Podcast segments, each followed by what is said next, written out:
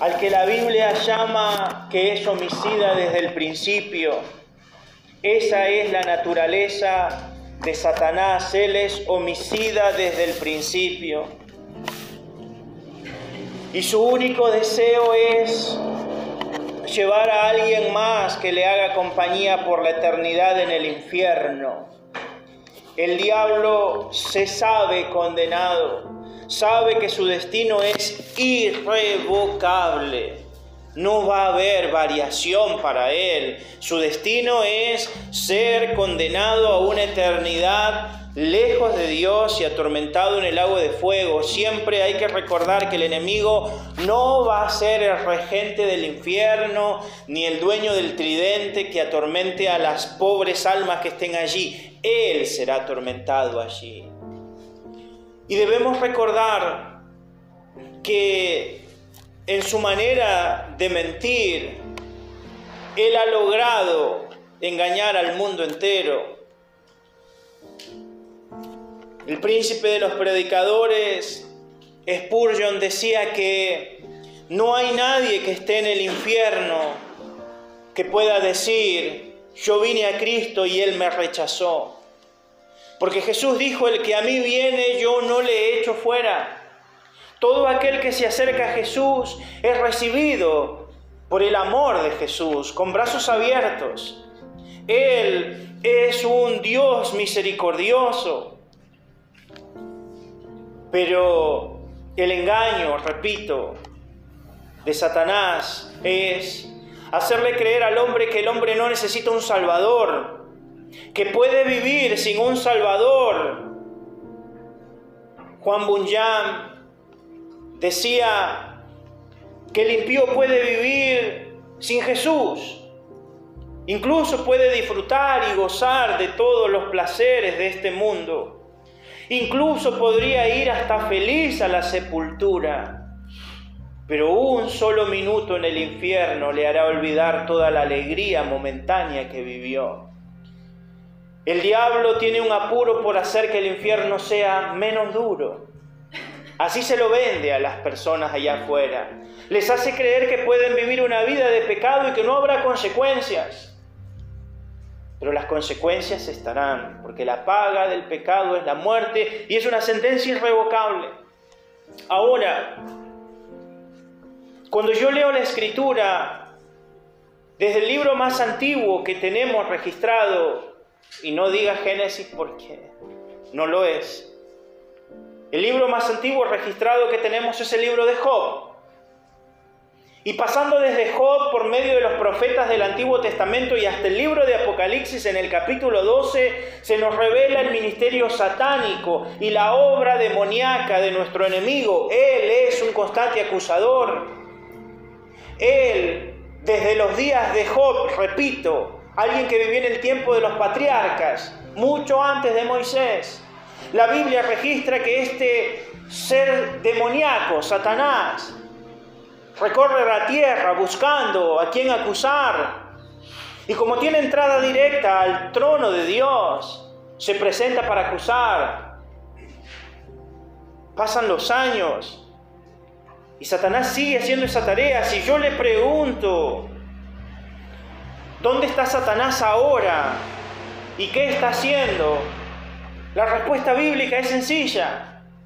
La Biblia dice que Satanás es el acusador de los hermanos y los acusa día y noche delante del trono de Dios. Así que si usted me pregunta, pastor, ¿y dónde está el diablo? ¿Dónde está Satanás? Yo le puedo decir dónde está ahora. Está en el cielo. Y si me pregunta, ¿y qué está haciendo ahí? Acusando a los creyentes. Porque esa es su tarea. Nosotros queremos ver al diablo en todos lados, pero el diablo no es un ser omnipresente, no puede estar en dos lugares a la vez. No tiene ese poder, no tiene esa capacidad. Así que elige el lugar más beneficioso, el lugar donde Él intenta acusarnos delante del Señor. Permítanme en esta mañana invitarles a que vayan conmigo al libro del profeta Zacarías, en el capítulo 3. Y déjenme mostrarle cuatro verdades sobre Dios, sobre Satanás y sobre nosotros en relación al ministerio de Satán de querer acusarnos. Es necesario que usted no olvide, que usted recuerde que el propio nombre Satanás significa acusador. Satanás significa acusador y él está para acusar a todos. Yo suelo decir que nunca nos parecemos más al diablo que cuando acusamos a los hermanos. Y debemos tener cuidado con esto. Permítame, en primer lugar, mostrarle el lugar y el ministerio de Satanás. Dice Zacarías capítulo 3, versículo 1. Y hoy voy a leer en parte de la versión Reina Valera 60 y en parte de una versión mucho más moderna que tiene una traducción, se llama más dinámica, más fácil de entender. Leo Zacarías 3.1, dice, me mostró, o el ángel me mostró, al sumo sacerdote Josué, el cual estaba delante del ángel de Jehová, y Satanás estaba a su mano derecha. ¿Para qué? para acusarle. El profeta Zacarías está teniendo una visión. No es un sueño, es una visión. Y esta visión es en parte profética. Él ha sido llevado en visión, no transportado, sino en una visión hacia la misma presencia de Dios, hacia el lugar santísimo, santísimo. Y ahí ve al sumo sacerdote Josué, no se confunda con Josué el que introdujo el pueblo a la tierra prometida, no es este Josué. Es el sumo sacerdote Josué que ha retornado de Babilonia junto con el líder y el profeta Zacarías y Zorobabel. Ahora, Satanás aparece en la escena celestial. El profeta puede ver al Señor puede ver a el sumo sacerdote, pero al lado derecho del sumo sacerdote está Satanás en la presencia del Señor con un único propósito. Dice la Biblia que estaba allí para acusar al sumo sacerdote. Debemos entender que la posición que ocupa al estar a la derecha era la posición que ocupaba el fiscal acusador, también era la posición del abogado. Pero Satanás está puesto de manera clara como el acusador para acusarlo delante del Señor. Va a juntar pruebas, las va a llevar delante del juez justo que es el Señor para acusar a este presunto culpable. Desde el libro de Job, repito, Léalo luego, capítulo 1, versículo 6 al 11.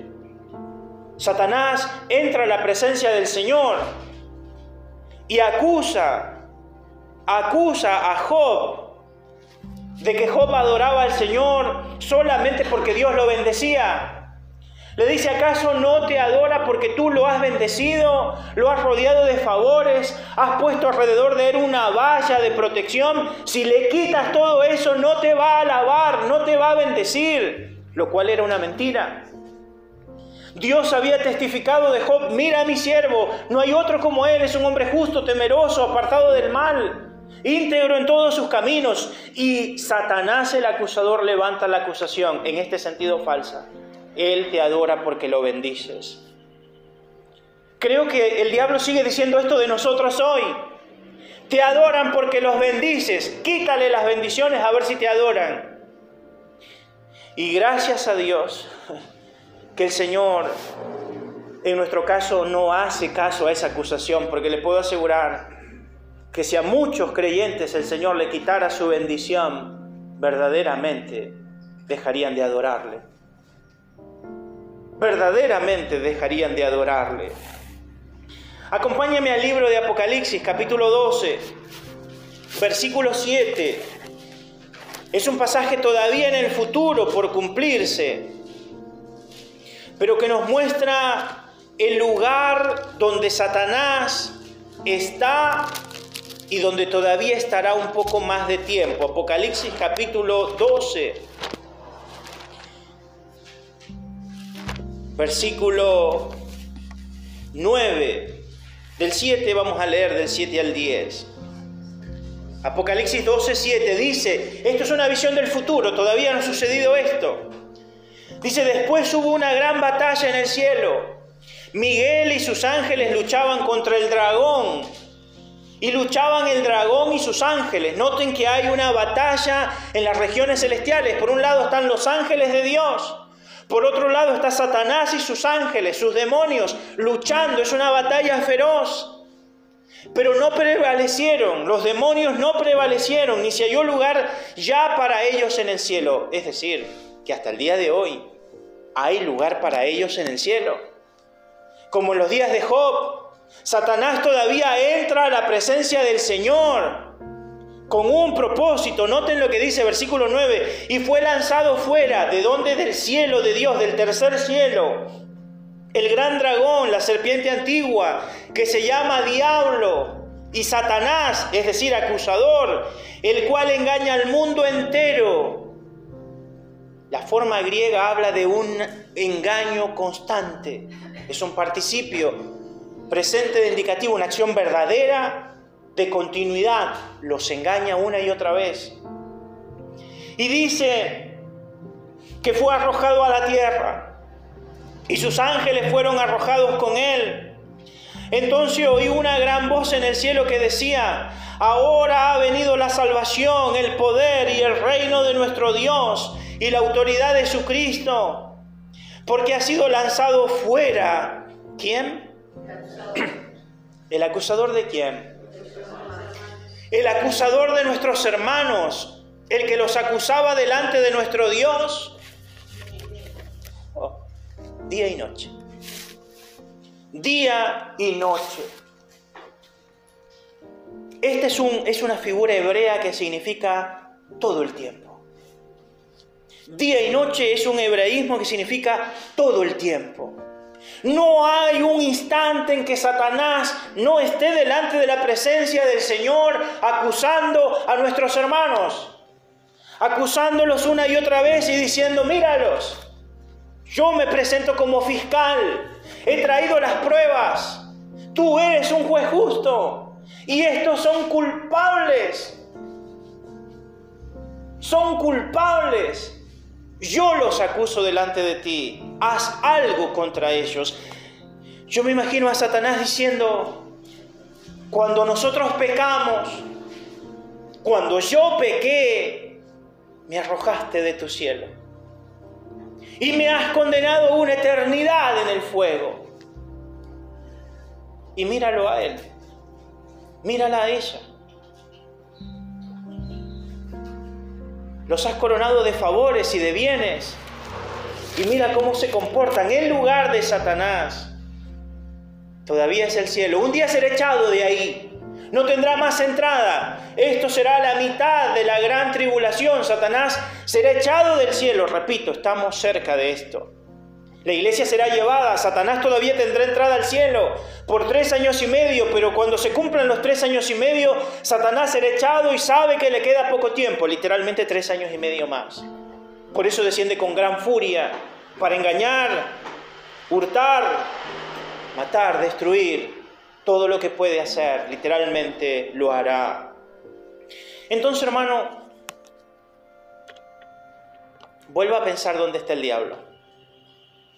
¿Y qué está haciendo? ¿Y cada cuánto lo está haciendo? ¿Todo el tiempo?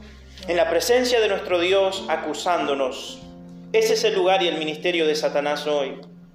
Pero en segundo lugar, permítame mostrarle el lugar y la condición de los acusados. Vuelva a Zacarías y no pierda el pasaje.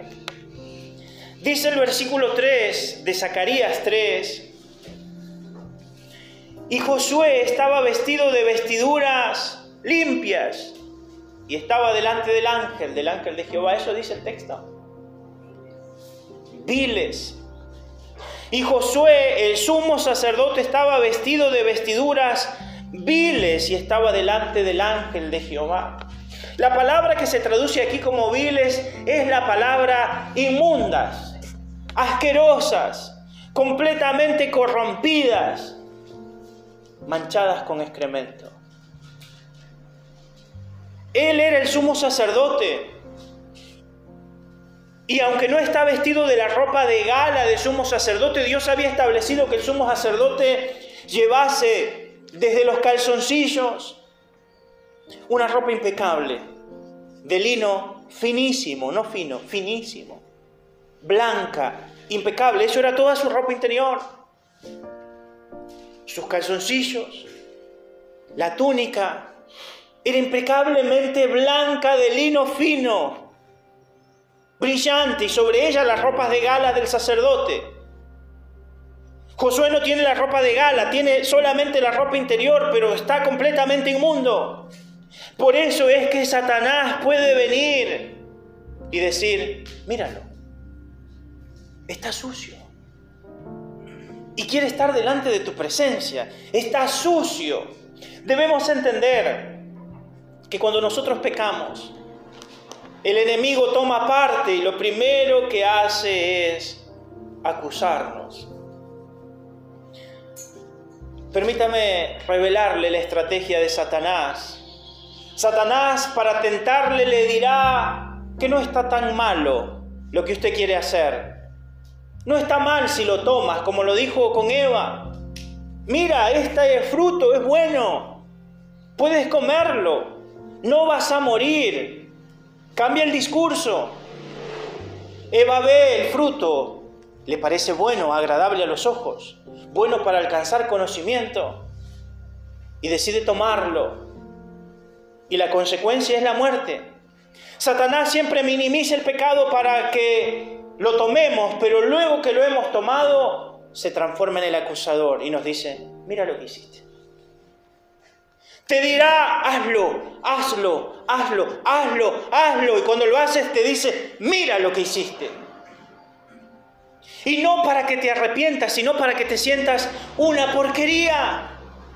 Porque hasta ese instante tú te habías levantado con tu vestidura blanca, habías orado, habías leído, habías buscado de Dios, habías adorado y sales a hacer tus cosas y Satanás te tira un bocadillo y te dice, tómalo, lo necesitas, sáciate, tómalo, no está mal. Y tú dices, eh, seducido por tu debilidad, porque Satanás tomará de nuestras debilidades. Nadie diga que es tentado por Dios, sino que cada uno conforme su propia concupiscencia o pasión es seducido. Pero Satanás sabe qué anzuelo usar con cada uno de nosotros. Nos tira el cebo correcto. Y dice, tómalo, hazlo, no va a pasar nada, no es tan grave. Pero cuando lo hacemos nos dice, esto que acabas de hacer es gravísimo. No puedes ir así a la iglesia, no puedes ir a orar así.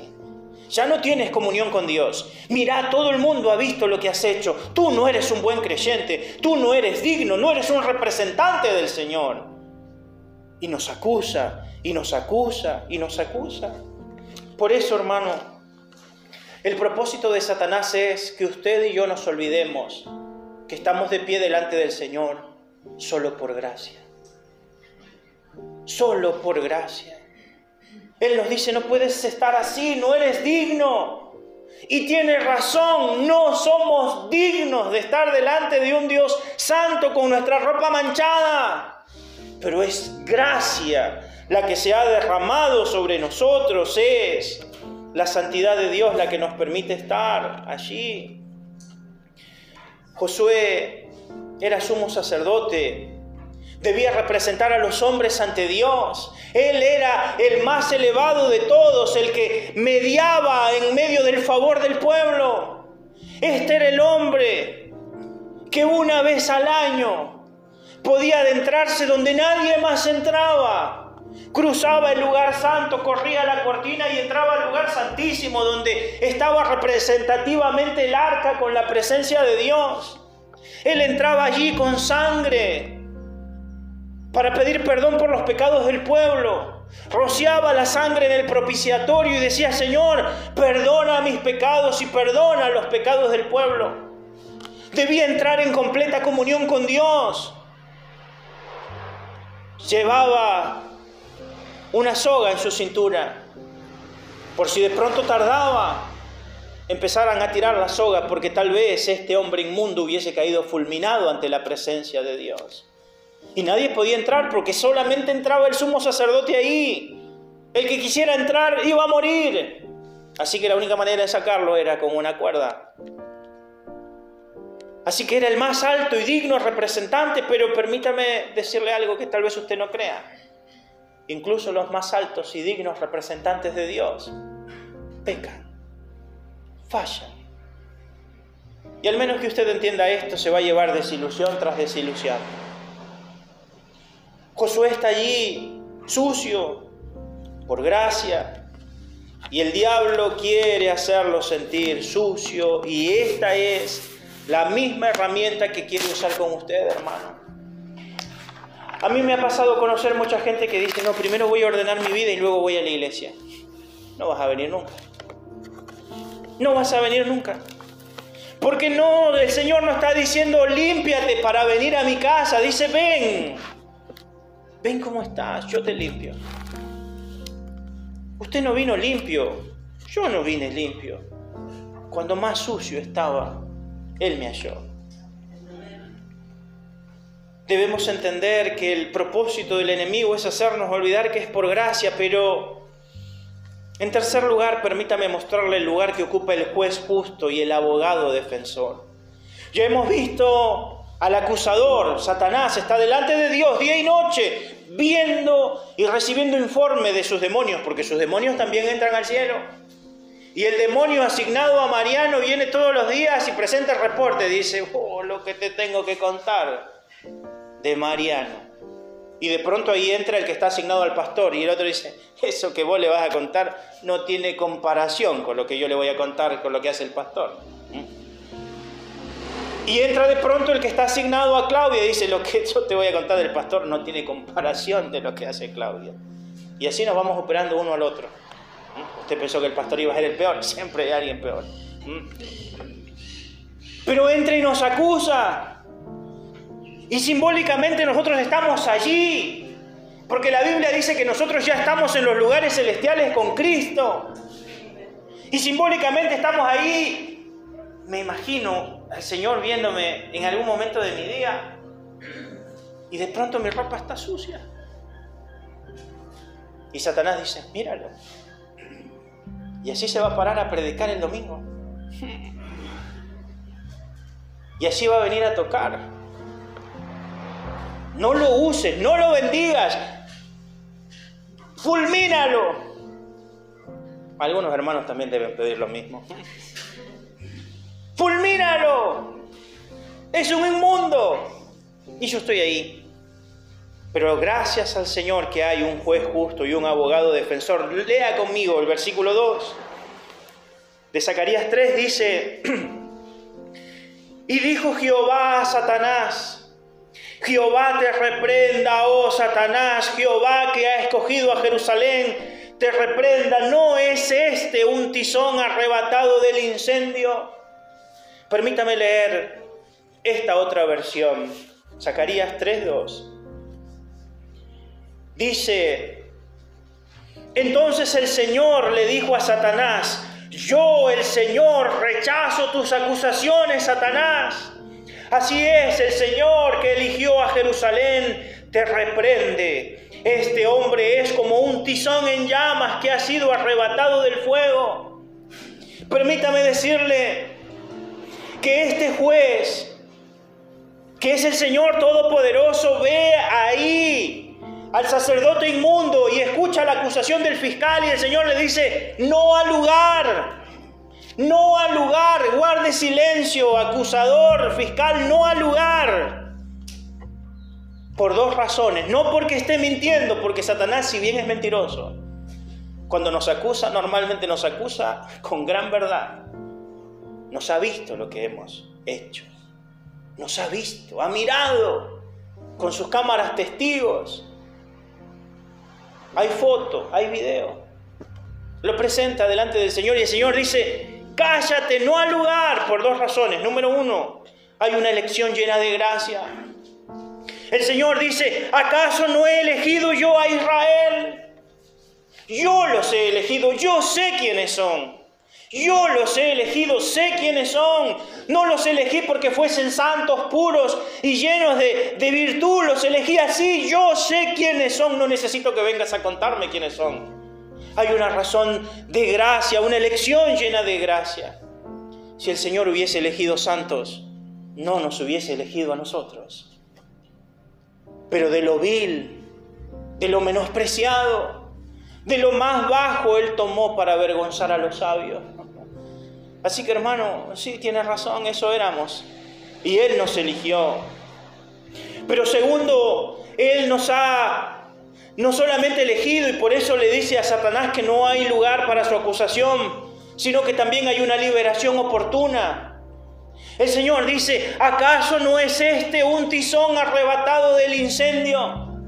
Un tizón es una madera casi quemada casi quemada. Y el Señor ve a Josué allí todo suyo y dice, muchos han estado ya en el fuego, pero yo no he permitido que éste se queme, lo arrebaté del fuego. Hermano, por un momento abra sus ojos y escuche con atención esto, con sus oídos espirituales.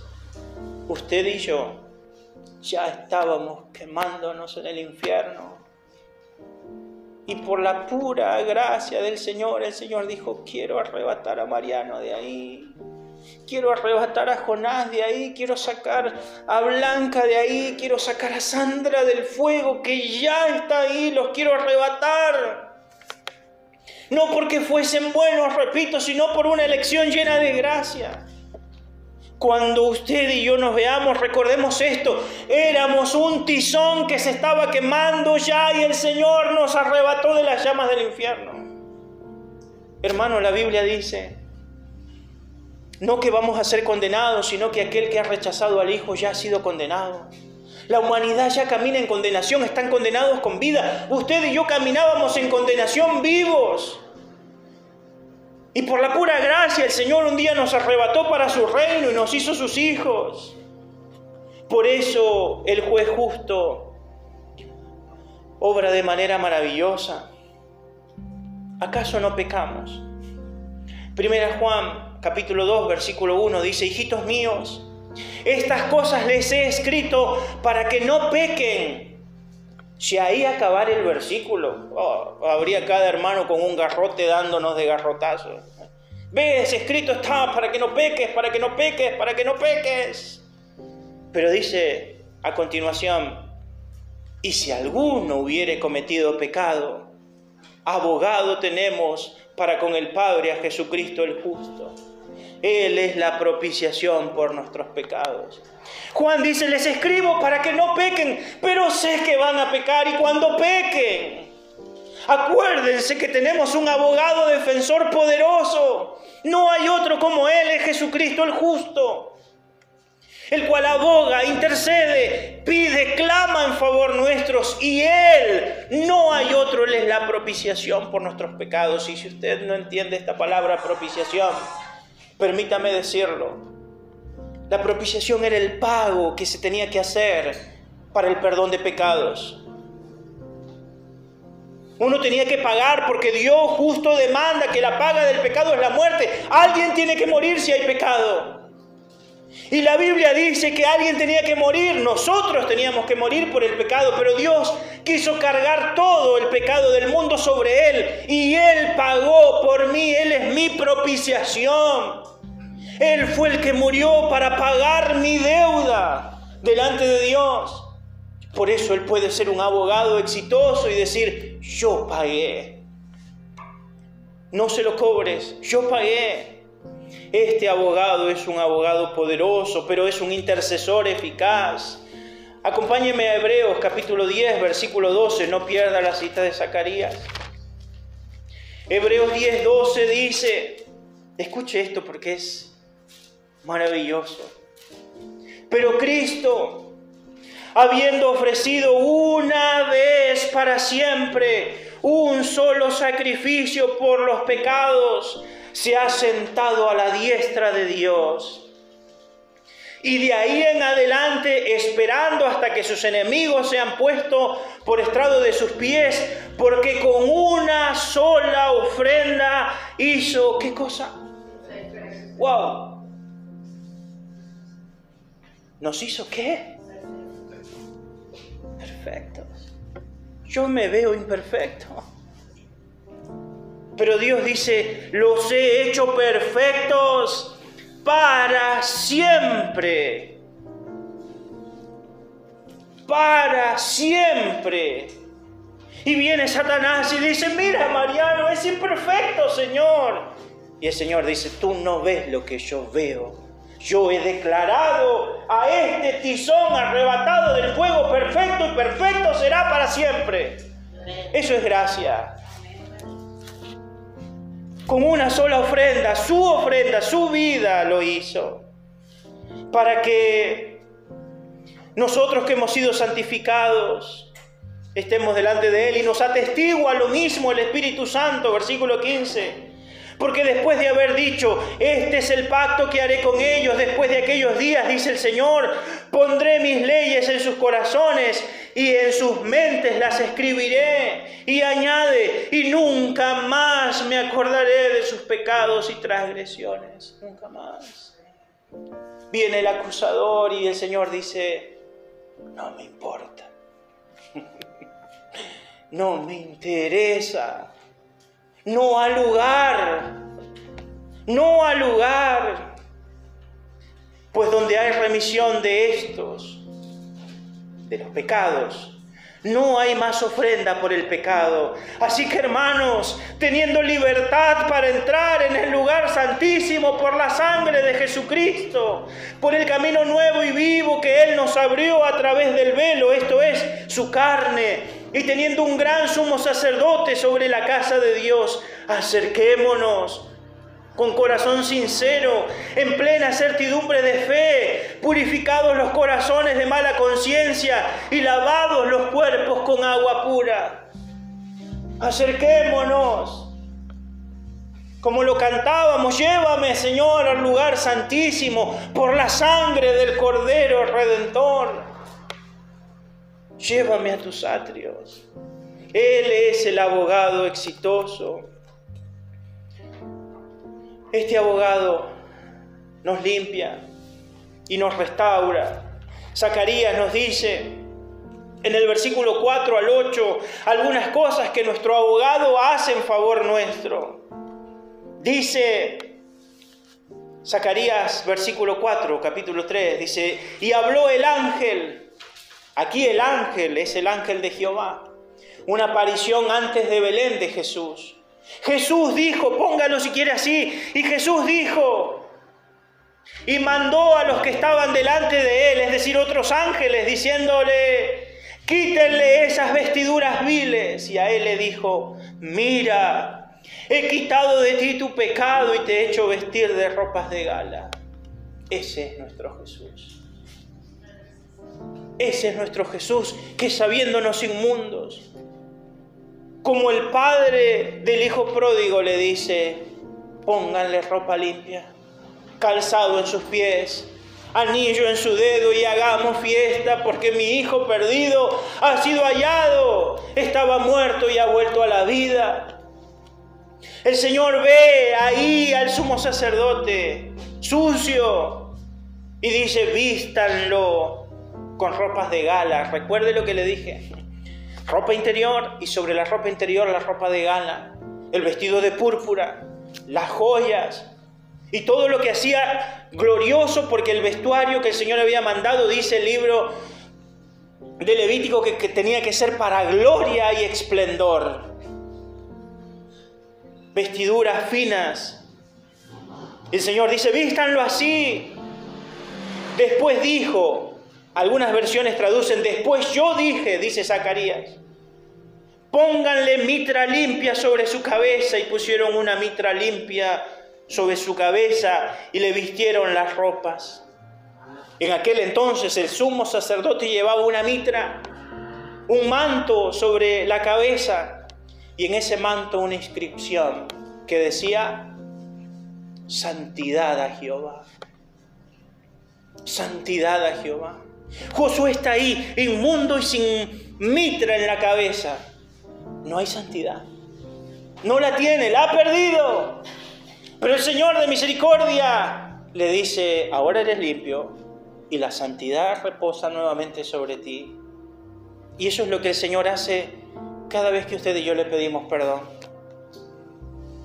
Si confesamos nuestros pecados, Él es fiel y justo para limpiar nuestros pecados, perdonar nuestros pecados y limpiarnos de toda maldad. Y aunque el acusador venga y diga, ah, pecaste, pecaste, usted le dirá, y acabo de pedir perdón. Y no tienes nada de qué acusarme. No tienes nada de qué acusarme, porque acabo de pedir perdón al Señor. Si esto lo entendieran algunos hermanos, no se dejarían acusar ni serían acusadores de otros. Nuestro abogado es el que quita la ropa vil y nos viste de gala. Es el que nos da la mitra de la santidad al Señor, que no podíamos llevar, pero que ahora podemos traer.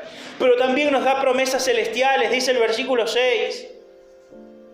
Y el ángel de Jehová, repito, y Jesús amonestó a Josué diciendo, así dice Jehová de los ejércitos si anduvieres por mis caminos y si guardares mis ordenanzas, también tú gobernarás mi casa, también guardarás mis atrios y entre estos que están aquí, es decir, entre los otros ángeles, te daré lugar. Escucha pues ahora, Josué, sumo sacerdote, tú y tus amigos que se sientan delante de ti, porque son varones simbólicos. O como traduce otra versión, son representativos. Ustedes son una representación de lo que está por pasar. Perdón absoluto, limpieza total y promesas celestiales. Si puedes mantener esta vida siguiendo mis ordenanzas y mis caminos, yo te haré, como dice el libro de Apocalipsis, un pilar en el templo de mi Dios. Oh hermano, el Señor nos ha bendecido con toda bendición espiritual en los lugares celestiales en Cristo Jesús. Alguno está llorando porque no puede comer carne. Estamos como el pueblo de Israel saliendo de Egipto diciendo queremos carne, queremos carne un día. Ay, el Señor capaz nos da carne en abundancia. Pero no es importante la carne. Lo importante es el camino a la tierra prometida. Y nosotros estamos yendo a la Jerusalén celestial, hermano. Y aunque nos toque pasar esta vida por el valle de sombra de muerte, no temeremos mal alguno, porque Él está con nosotros. Permítame ir terminando y hablarle en cuarto lugar, cuarto y último lugar, de una promesa gloriosa y un cumplimiento total y cercano. Dice el versículo 8, presten atención porque ustedes Josué, tú, sumo sacerdote, y tus amigos que se sientan delante de ti son varones simbólicos, representativos. He aquí, escuche la promesa, que se dijo 500 años antes de que Jesús entrase en Belén. He aquí yo traigo a mi siervo el renuevo. Y yo le preguntaré, ¿y quién es el renuevo? ¿Y cómo lo sabe? La Biblia interpreta la Biblia.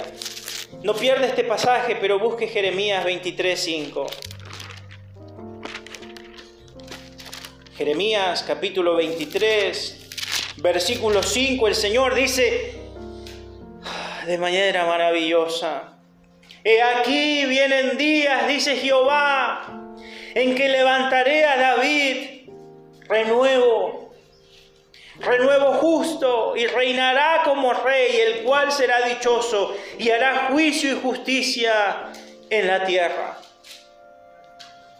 Yo traigo de esa raíz de David un renuevo, un brote. Va a aparecer un brote y ese brote de esa raíz, de ese linaje será rey eterno. Dice Jeremías 33, 15, vaya algunas páginas más adelante. 33, 15. En aquellos días y en aquel tiempo haré brotar a David, ¿qué cosa? Un renuevo, un renuevo de justicia y hará juicio y justicia en la tierra. Jesucristo es el renuevo. El Señor le está diciendo 500 años antes al pueblo de Israel. Miren, varones simbólicos, yo estoy por traer a mi siervo el renuevo. El cumplimiento de la promesa llegará y ese cumplimiento llegó hace dos mil años atrás. Jesús se adentró en la historia de la humanidad haciéndose hombre y vivió y murió por nosotros y resucitó al tercer día y ascendió al cielo y de ese cielo descenderá por su iglesia y volverá un día con poder para establecer su reino milenial en la tierra. Y luego seremos llevados a la nueva Jerusalén eternamente y para siempre, pero Él es el renuevo de justicia. Pero no solamente es el renuevo de justicia, sino que es roca de salvación. Dice el versículo 9, porque he aquí aquella piedra que puse delante de Josué, sobre esta única piedra hay siete ojos. He aquí yo grabaré su escultura, dice Jehová de los ejércitos. ¿Y qué más haré? dice el Señor. Y quitaré el pecado de la tierra en un solo día. El Señor es la piedra de salvación, la roca de salvación sobre la cual está grabada la promesa. La promesa de que el pecado será quitado en un solo día. Una parte de esto se llevó a cabo en la cruz. Pero la totalidad del cumplimiento de esto será cuando Jesucristo venga a reinar sobre esta tierra y no habrá más pecado. Y Dios habrá quitado la totalidad del pecado en un solo día. Ya no habrá más diablo, más acusador, más muerte, más enfermedad, más dolor, todo será como el Señor lo había dicho al principio. Y la promesa final es una promesa de comunión futura en gozo y paz, dice la Escritura, versículo 10. En aquel día, cuando haya quitado el pecado en un día, dice Jehová de los ejércitos, cada uno de vosotros convidará a su compañero debajo de su vid y debajo de su higuera. Y esto es otro hebraísmo para decir, se van a juntar en las casas y van a disfrutar una bendición abundante. Si quiere ir debajo de la vid, tiene que ir a la casa de Oscar. Si quiere estar debajo de la higuera, tiene que venir a la mía. Pero es, van a tener comunión, van a tener gozo, van a tener paz, porque ya no habrá pecado, ya no habrá acusador, ya no habrá más nada. Permítame leer un último versículo y cerrar este mensaje. Romanos capítulo 8, versículo 31. Anótelo en su corazón, hermano. Anótelo en su corazón. Romanos 8, 31 dice, permítame leer desde el 30. Y a los que predestinó, a estos también llamó. A los que predestinó, a estos también llamó. Y a los que llamó a estos también declaró justos, justificó. Y a los que justificó a estos también glorificó. ¿Qué pues diremos a esto? Si Dios es por nosotros, ¿quién contra nosotros? ¿Quién contra nosotros? El que no escatimó ni a su propio Hijo, sino que lo entregó por todos nosotros, ¿cómo no nos dará también con Él todas las cosas? ¿Quién acusará a los escogidos de Dios? Satanás hace el intento. Y el Señor dice, no al lugar, no me interesa, no me importan tus acusaciones. La respuesta es nadie. ¿Por qué? Dios es el que justifica, el que declara justo. ¿Quién condenará? Cristo es el que murió, mas también el que resucitó y el que además está a la diestra de Dios haciendo que intercede por nosotros. Satanás entra y dice, tengo una acusación contra Oscar. Y el Señor dice, no al lugar, y el abogado dice, yo declaro que este es justo, yo pagué, yo intercedo por él. Y permítame decirle, en este caso es mejor el abogado que el fiscal. El abogado ha hecho mejor trabajo que el fiscal. ¿Quién nos separará del amor de Cristo, hermano? Nadie. ¿Tribulación acaso? No. ¿Angustia? Tampoco. ¿Persecución? Menos. ¿Hambre? ¿Desnudez? ¿Peligro? ¿Espada? Nada. Porque está escrito, por causa de ti somos muertos todo el tiempo, somos contados como oveja de matadero, pero antes, en todas estas cosas somos más que vencedores Upernicao, más que vencedores, más elevado que cualquier victorioso de la tierra. Somos levantados por el Señor, somos más que vencedores, pero no por virtud propia, sino por medio de aquel que nos amó. Dice Pablo, por lo cual estoy seguro, no hay duda para nada en mi corazón, de que ni la muerte, ni la muerte, ni la vida, ni ángeles, ni principados, ni potestades, ni lo presente, ni lo porvenir, ni lo alto, ni lo profundo, ni ninguna otra cosa creada nos podrá separar del amor de Dios que es en Cristo Jesús, Señor nuestro.